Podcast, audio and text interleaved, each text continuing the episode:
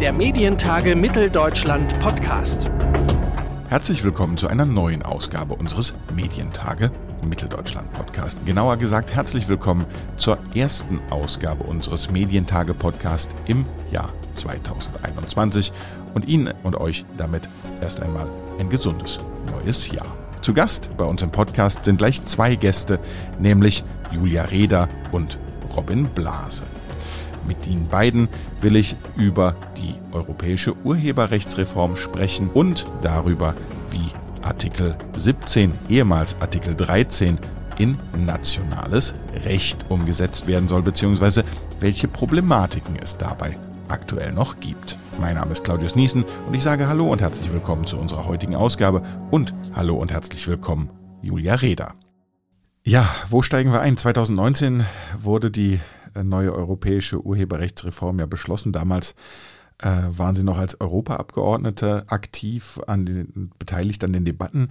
Vielleicht zum Einstieg, können Sie noch mal zusammenfassen, warum kam das Thema damals auf und äh, was war die Idee dahinter? Also ursprünglich war die Europäische Kommission damit angetreten, dass sie das europäische Urheberrecht vereinheitlichen wollte. Also äh, bisher ist es ja so, dass in jedem Land der EU ein anderes Urheberrecht gilt. Aber ähm, gegen diesen Vorschlag gab es recht starken Widerstand, vor allen Dingen aus der Unterhaltungsindustrie.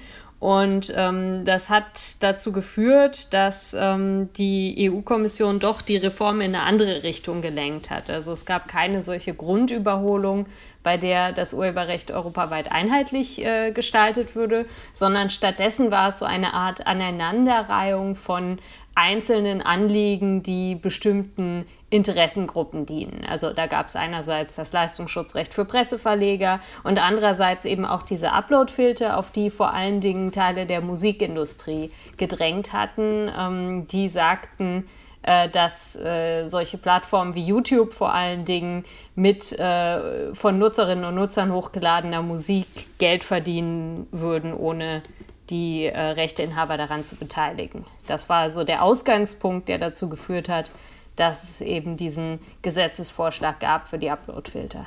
Und was ist denn jetzt seit dieser Entscheidung politisch passiert? Also den zuletzt von Ihnen angesprochenen, äh, ich glaube früher Artikel 13, jetzt Artikel 17, äh, der steht ja immer noch äh, im Fokus, wenn es um die Diskussion geht. Aber ist das, das der einzige Kasus Knacktus oder wo stehen wir im Moment?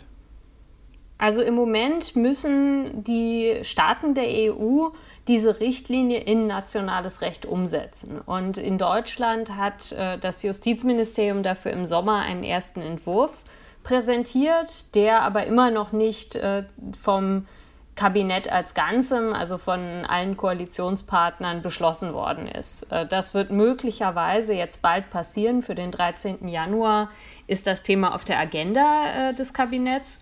Und äh, wenn die sich auf diesen Entwurf einigen sollten, dann ginge er im nächsten Schritt in den Bundestag. Und äh, der große Streitpunkt aktuell ist, ähm, letzten Endes die Frage, wie man verhindern kann, dass legale Nutzungen von urheberrechtlich geschützten Inhalten gesperrt werden. Denn äh, das war ja auch einer der Hauptkritikpunkte äh, der Gegnerinnen und Gegner von Upload-Filtern, dass eben diese automatischen Filtersysteme gar nicht in der Lage sind, sicher zu unterscheiden, was eine Urheberrechtsverletzung ist und was vielleicht eine legale Parodie oder ein Zitat ist. Das heißt, die eigentliche äh, Konfliktlinie läuft sozusagen entlang Urheberrecht äh, versus Meinungsfreiheit. Das kann man so ganz grob äh, herunterbrechen. Allerdings muss man sagen, dass auch ähm, die Urheberinnen und Urheber natürlich auf solche Ausnahmen vom Urheberrecht angewiesen sind, wie zum Beispiel die Parodie. Weil wenn ich selbst nichts eigenes erschaffe, dann äh, brauche ich auch diese Urheberrechtsausnahmen nicht. Aber ähm, äh, es stimmt, also auf der einen Seite äh, steht das Interesse, ich würde sagen, vielleicht der exklusiven Auswertung von Urheberrechten und auf der anderen Seite steht die Meinungs- und Kunst- und Pressefreiheit, also letzten Endes alle Äußerungsfreiheiten, wo man darauf angewiesen ist, äh, Inhalte von anderen weiter zu verarbeiten oder wiederzugeben. Wie ist denn aktuell die ähm, Position der CDU in puncto Uploadfilter? Wenn ich das richtig äh, verstanden habe, ähm, sind die ja zwischenzeitlich nochmal deutlich zurückgerudert ähm, und, und haben eher defensiv auch nochmal betont, dass es Upload-Filter so vielleicht doch nicht geben sollte.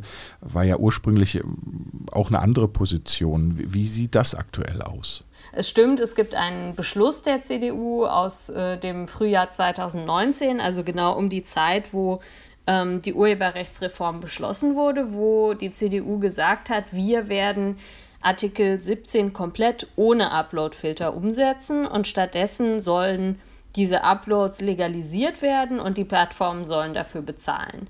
Und ähm, das Justizministerium hat in Grundzügen auch einen Vorschlag vorgelegt im Sommer, der in diese Richtung geht. Also der zumindest für kurze Ausschnitte aus ähm, geschützten Inhalten genau das vorgeschlagen hat, also dass das legalisiert werden soll und dafür die Plattformen bezahlen. Und jetzt haben ausgerechnet die CDU-geführten Ministerien äh, diesen Vorschlag bisher blockiert. Das heißt also, ähm, entweder ist sich die CDU intern uneinig, was sie eigentlich will, oder dieses Versprechen, dass man auf Uploadfilter verzichtet, war eigentlich nur ein Wahlkampfmanöver um äh, bei der Europawahl 2019 nicht ganz so schlecht dazustehen. Und davon wollen sie jetzt nichts mehr wissen. Wer muss denn am Schluss, wenn wir jetzt mal äh, die, die politische Frage ein Stück weit außen vor lassen, wer muss denn am Schluss die technische Umsetzung leisten? Also die Richtlinie ist extrem unpräzise, wenn es darum geht, was genau die Plattformen eigentlich tun müssen. Aber äh, man muss wahrscheinlich davon ausgehen, dass äh, am Ende die Plattformen das technisch umsetzen müssen, was in dem äh, Gesetzesvorschlag drinsteht. Also es gibt zumindest bisher keine Entwürfe, die irgendwie in die Richtung gehen, dass ähm, von staatlicher Seite irgendwelche äh, Upload-Filter-Technologien oder dergleichen äh, entwickelt werden. Das heißt also, ähm, Wahrscheinlich würde es darauf hinauslaufen, dass die Plattformen, die bereits Uploadfilter haben für bestimmte Inhalte, einen riesigen Wettbewerbsvorteil hätten gegenüber den meistens kleineren Plattformen, die das nicht haben denn ähm, die wären auf einmal gesetzlich dazu verpflichtet, eben solche äh, Technologien selbst einzusetzen, was natürlich auch eine große, große Gefahr ist, dass sich der Markt von Online-Plattformen noch weiter konzentriert, also dass die, die jetzt schon groß sind, noch größer und mächtiger werden und die kleinere Konkurrenz äh, womöglich gar nicht mehr äh, einen rechtssicheren Betrieb ihrer äh, Dienste äh, sicherstellen kann. Heißt das dann auch, äh, wenn man es zugespitzt formuliert, dass das äh, dann auch ein Wettbewerbsnachteil EU gegenüber den USA wäre? Das kann man durchaus äh, so sehen, ja. Also ähm, die Problematik beim Urheberrecht ist immer, dass ähm, auch amerikanische Plattformen oder äh, eigentlich egal, wo auf der Welt jemand etwas ins Netz stellt, die trotzdem nach europäischem Urheberrecht oder deutschem Urheberrecht verklagt werden können. Allerdings ist völlig unklar, wie das ähm, in der Urheberrechtsrichtlinie eigentlich durchgesetzt werden soll. Aber äh, es stimmt, dass äh, man natürlich mit so einer Regulierung, die äh, den Einsatz von Uploadfiltern zumindest für europäische Plattformen ganz klar verpflichtend macht, dass man damit auch äh, die Entstehung von europäischen Plattformen behindert. Sie haben eben gesagt, das Gesetz ist an vielen Stellen unklar oder unpräzise. Nun kann man ja gerade auch wenn es um Technologie geht, Formulierungen so offen fassen, einfach vor dem Hintergrund, dass man sagt, man will zukünftige Entwicklungen mit einbeziehen und äh, versucht es deshalb möglichst allgemein zu formulieren.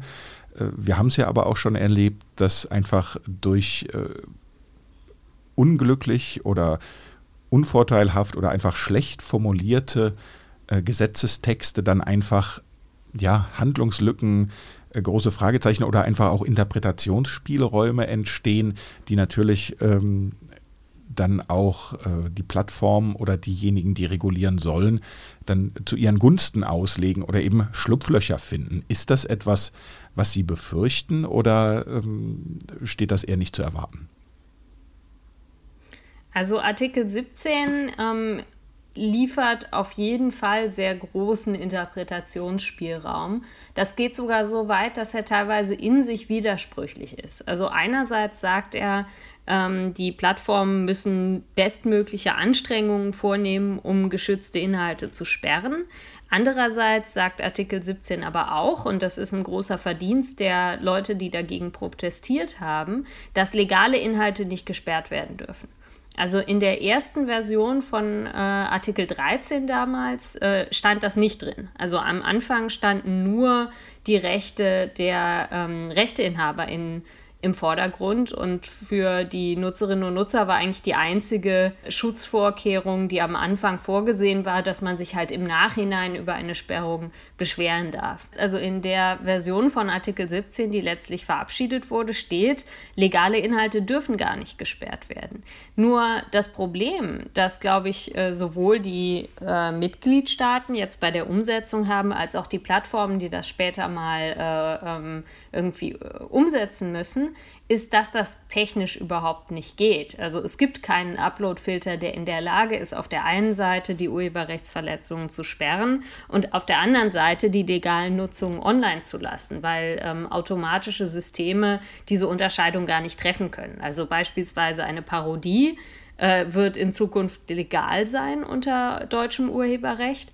Aber um festzustellen, ob es sich um eine Parodie handelt oder nicht, muss man wissen, ob sich dieser Inhalt ähm, humoristisch mit dem geschützten Werk auseinandersetzt oder nicht. Das ist etwas, das ist eine Unterscheidung, die nur ein Mensch treffen kann. Dazu ist kein Uploadfilter in der Lage. Wie positionieren sich denn die Plattformen dazu? Positionieren sie sich überhaupt? Also die Plattformen haben grundsätzlich jetzt kein gesteigertes Interesse daran, die Rechte der Nutzerinnen und Nutzer zu schützen. Das kann man auch daran sehen, teilweise an den Stellungnahmen, die vor allen Dingen größere Plattformen zu den bisherigen Entwürfen abgegeben haben, ähm, dass die im Zweifelsfall lieber einen Inhalt sperren, als für den Inhalt bezahlen zu müssen. Insofern, also dürfen sich, glaube ich, die Nutzerinnen und Nutzer keine Hoffnung machen, dass sie äh, Schützenhilfe von Plattformen bekommen, wenn es darum geht, die Meinungsfreiheit sicherzustellen. Ich glaube, da ist es ganz wichtig, dass die Zivilgesellschaft sich selbst in diese Debatte einbringt und eben ganz klar einfordert, das, was in Artikel 17 auch drinsteht, nämlich, dass die legalen Inhalte von der Sperrung nicht betroffen sein dürfen. Wie wird denn aus Ihrer Sicht dann die praktische Umsetzung aussehen? Weil für mich klingt das ein Stück weit so, als würden dann äh, diese Upload-Filter einen schönen deutschen Begriff lernen müssen, in Nullen und Einsen übersetzt, nämlich den des vorauseilenden Gehorsams. Oder zumindest äh, klingt das für mich so, als äh, würde genau danach gehandelt werden. Und die Frage ist ja dann, wie, wickelt, wie, wie, wie funktioniert eine Rückabwicklung, beziehungsweise an welchem Punkt vermeidet man überhaupt, kann man überhaupt vermeiden, dass solche Probleme passieren? Hm. Also meine Hoffnung ist, dass der Europäische Gerichtshof den ganzen Wahnsinn noch stoppt. Äh, es gibt nämlich ein laufendes Verfahren vor dem Europäischen Gerichtshof, ob Artikel 17 überhaupt mit der Europäischen Grundrechtecharta vereinbar ist, insbesondere mit der Meinungs- und Informationsfreiheit. Und äh, es kann also sein, dass der Europäische Gerichtshof Artikel 17 am Ende noch kippt. Das Problem ist aber, dass äh, dieses Urteil erst gesprochen wird, nachdem die Umsetzungsfrist bereits abgelaufen ist. Also das heißt, die Bundesregierung kann jetzt nicht einfach abwarten und Tee trinken, sondern ähm, muss bis Juni äh, irgendwie dieses, äh, diese Richtlinie in deutsches Recht umsetzen, obwohl es durchaus sein könnte, dass danach der Europäische Gerichtshof sagt, also Artikel 17 machen wir wieder rückgängig, weil der mit der Meinungsfreiheit einfach nicht vereinbar ist. Also das Chaos ist eigentlich vorprogrammiert. Das sagt Julia Reda über die politischen Entscheidungen und Konsequenzen zur Urheberrechtsreform. Für den zweiten Teil dieser Folge habe ich mit dem YouTuber und Produzenten Robin Blase gesprochen. Er und viele seiner Kolleginnen könnten von der Umsetzung der Reform direkt betroffen sein und in ihrer Arbeit behindert werden. Wir sprechen über die Ängste und Sorgen der Branche und ob es aus deren Sicht überhaupt einen Kompromiss geben kann.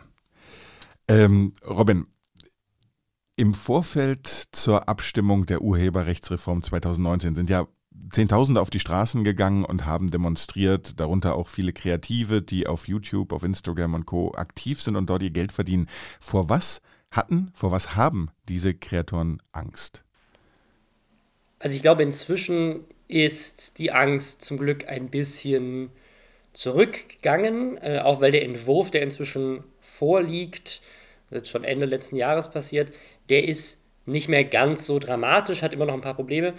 Aber was damals auf jeden Fall die große Angst war, ist, dass es aufgrund dieser Urheberrechtslinie zu Overblocking kommt. Also, äh, um es kurz zu erklären, also die Angst ist so ein bisschen, gerade für Leute, die schon viel mit YouTube und ähnlichen Plattformen gearbeitet haben, eine Sache, die ganz oft passiert. Man lädt irgendwas hoch und kriegt dann irgendein Problem mit der Plattform. Das passiert immer wieder. Manchmal sind das technische Fehler, manchmal sind das, weil irgendwelche Musikunternehmen denken, sie hätten irgendwas gehört oder irgendein Algorithmus denkt, sie hätte irgendwas gehört in der Datei, das gar nicht da ist. Ich glaube, jeder Creator hat das schon mal erlebt, dass irgendwie ein Video plötzlich nicht mehr monetarisiert war oder tatsächlich von der Plattform runtergenommen wurde, weil irgendwas mit den Systemen nicht so funktioniert hat, wie es eigentlich funktionieren sollte oder weil eine rechte Lage einfach so unklar und undurchsichtig war, dass gar nicht so richtig nachvollziehbar war, was jetzt gerade Sache ist. Das war so ein bisschen die Angst, dass sowas jetzt in riesigem Stil kommt und Maschinen am Ende entscheiden, ob ein Video, was ich jetzt hochlade, schon beim Upload überhaupt auf die Plattform darf oder nicht. Und weil die Plattformen in Zukunft dafür haften, ob etwas rechtmäßig da urheberrechtstechnisch hochgeladen werden darf oder nicht, die natürlich Angst haben, dass sie am Ende Ärger bekommen und das an ihnen haften bleibt und deswegen diese Filter noch viel krasser in die Richtung drehen, dass Dinge einfach zigfach gelöscht werden, obwohl eigentlich alles mit rechten Dingen zugeht. Das war so ein bisschen die Angst. Inzwischen gibt es ja diesen Referentenentwurf, der das Ganze so ein bisschen besser darstellt. Inzwischen gibt es eigentlich eher mehr so drei, vier Punkte, die, die so ein bisschen problematischer sind. Das hat sich ja so ein bisschen umgeschiftet. Dann sag doch mal, welche, welche Probleme sozusagen, wenn wir, wenn du sagst, Upload-Filter, das ist gar nicht mehr so das Thema, was im Fokus steht, wie es noch irgendwie äh, 2018, 2019 im Fokus stand. Welche Probleme kristallisieren sich denn jetzt heraus? Also das Thema Upload-Filter ist, wie gesagt, jetzt so, so ne, das, das wird einfach kommen, deswegen hat sich, glaube ich, auch die, die Debatte so ein bisschen davon weg in, äh, entwickelt. Jetzt geht es einfach darum, ne, das Overblocking, hoffen wir einfach, dass das jetzt nicht so stark passiert, weil es eben Lösungen dafür eventuell gibt, direkt beim Upload. Aber es gibt so ein paar andere Sachen, die jetzt in dem, in dem letzten Referentenentwurf drin sind, haben sich auch viele Content Creator dazu geäußert. Es gibt von äh, Peter Smeets, von dem YouTube-Kanal Pete Smith, äh, so eine Erklärung. Da geht es äh, unter anderem darum, dass so ein bisschen noch nicht klar ist. Es gibt jetzt so eine neue, würde man sagen, so ein bisschen die Legalisierung des Memes, dass eben kurze Ausschnitte genutzt werden dürfen. Das sind 20 Sekunden eines Films, bis zu 20 Sekunden von der Tonspur oder bis zu 1000 Zeichen eines Texts oder ein Bild mit bis zu 250 Kilobyte. Ähm, und das darf genutzt werden, solange nicht erhebliche Einnahmen generiert werden. Ähm, das bedeutet natürlich, dass jeder normale User das am Ende jetzt nutzen darf. Was aber für uns Content Creator natürlich so ein bisschen unklar ist, ist, was heißt nicht erhebliche Einnahmen? Von was für einer Summe reden wir da? Ähm, was bedeutet das? Äh, das ist so eine Sache, die gerade noch unklar ist. Ähm, dann ist eine, ein Problem gerade ist tatsächlich nicht das, äh, das Upload-Filtern, sondern eher das Nach-Upload-Filtern ist eine Sache, die uns gerade so ein bisschen Bauchschmerzen macht. Ne, wenn man jetzt beim Upload Sachen direkt kennzeichnet, sagt, hey, das ist ein Zitat und das darf ich nutzen, dann ist die Problematik vielleicht beim Upload tatsächlich gar nicht so dramatisch wie gedacht. Aber was so ein bisschen unklar aktuell ist, ist, was passiert hinterher. Also wenn ich eine Sache hochgeladen habe und Monate später kommt irgendein Rechteinhaber und sagt, hey, äh, das ist mein Werk, dann äh, gibt es aktuell keine wirkliche Lösung in diesem Entwurf, was dann passiert, also wie man das dann gut anfechten kann oder ob die Sachen dann direkt runtergenommen werden müssen, dann sind sie für eine Woche offline. Und das kann für Leute, die mit Inhalten ihr Geld verdienen, natürlich sehr problematisch sein, wenn mein, mein YouTube-Video irgendwie, keine Ahnung, sagen wir das zwei Tage nach Release, es geht gerade viral und plötzlich ist es offline erstmal für eine Woche, während das Ganze irgendwie hinter den Kulissen geklärt wird, ist ein Problem. Also da muss es auch irgendwie die Möglichkeit geben, nach dem Upload äh, irgendwie Einspruch zu erheben und das, das möglichst schnell. Und dann ist äh, noch so eine andere Problematik, die sich für uns noch nicht so ganz erschlossen hat, ist, dass äh, Inhalte gesperrt werden müssen, wenn sie offensichtlich irgendwie verboten sind. Und das äh, tritt wohl ein, wenn mindestens 90 Prozent übereinstimmen. Das heißt, wenn, wenn ein Video hochgeladen wird und da ist 90 Prozent des Inhaltes gehört schon zu einem anderen, das könnte natürlich auch ein Bild oder ein Text sich beziehen, dann wäre es automatisch direkt gesperrt, ohne dass ich die Möglichkeit habe, irgendwie was dazu zu sagen. Und das trifft glaube ich, relativ selten zu, aber natürlich machen sich Leute Gedanken und sagen, ja gut, aber es kann ja tatsächlich mal vorkommen, dass ich 90% von einem kurzen Video als Zitat nutze und vielleicht sogar zitatrechtlich auch nutzen darf. Aber es wird automatisch gesperrt und ich kann gar nichts dazu sagen, weil ich 90% davon genutzt habe. Also das ist aktuell noch so eine, so eine Frage. Ganz am Anfang ging es ja auch so ein bisschen um die Haftungsfrage der Plattformen. Bist du denn da grundsätzlich der Meinung, dass es richtig und wichtig ist, dass die Plattformen äh, Haftung übernehmen müssen? Jein. Also heutzutage kann ja jeder, auch ne, so habe ich meine Karriere gestartet, irgendwie im Internet seine Stimme finden. Und das ist was super Positives. Bringt aber natürlich auch mit sich, dass eine Menge Leute plötzlich auch eine Stimme haben, die das früher nicht gehabt hätten. Das ist gut und das ist manchmal auch fragwürdig, wenn es darum geht, dass zum Beispiel kein klassisches Fact-Checking mehr passiert, weil man eben keine Redaktion dahinter hat und irgendwelche Fake News verbreitet werden, Desinformationen verbreitet werden und dann dazu noch durch Empfehlungsalgorithmen diese ganzen ja, unterschiedlichen Strömungen plötzlich so in ihren eigenen Bubbles amplifiziert werden, verstärkt werden und man ja das sieht, was man weltweit sieht, nämlich so eine, so eine gewisse Radikalisierung, sei es jetzt irgendwie jetzt mit, mit, mit Corona, dass da plötzlich so ganze Gruppen entstehen von Leuten, die komplett anzweifeln, es gebe eine Pandemie und so weiter, größtenteils meiner Meinung nach verstärkt durch soziale Medien. Und ich finde, in solchen Momenten müssen Plattformen besser handeln. Aber wenn es um sowas wie das Urheberrecht geht, finde ich, ist es seltsam, Plattformen haften zu lassen für etwas, was Leute hochladen. Das ist, ist ja kein Sender in dem klassischen Sinne, wo irgendwie eine, ein ganzes Team an Redakteuren und Redakteurinnen sowas durchcheckt, sondern das ist ja einfach das Internet. Das sind einfach Dienstleister, die die Möglichkeit anbieten, große Mengen an Menschen über ihre Plattform zu erreichen. Und das funktioniert auch nur, weil da niemand dahinter setzt, der das kontrolliert. Wenn du das jetzt so beschreibst, äh, klingt das ja wirklich auch zu Teilen schlüssig. Du sagst ja auch, ähm, das Positive daran ist, dass die Plattformen das ermöglichen, so viele verschiedene Stimmen hörbar oder sichtbar zu machen. Ist es denn diese Meinungsvielfalt oder diese Stimmenvielfalt, die diese Plattformen ausmacht, oder ist es eher die Angst davor, wenn dann diese Haftungsfrage in den Mittelpunkt rückt, dass ein Geschäftsmodell gefährdet ist oder viele Geschäftsmodelle, weil ähm, die Stimmen, die ja besonders laut hörbar sind, die sind ja im Zweifel wahrscheinlich auch die, die über diese Plattform besonders gut monetarisieren, oder? Ja, das ist ein Vorwurf, der äh, natürlich gerne im Raum statt, von wegen, ach ja, die, die YouTuber sind jetzt nur dagegen oder die Plattformen sind auch nur dagegen weil das ihr Businessmodell einschränkt. Und was die Plattform angeht, sicherlich. Also natürlich bedeutet das Kosten äh, und auch einen immensen Aufwand und auch ein hohes Risiko für die Plattform, äh, am Ende dafür haftbar zu sein für solche Inhalte.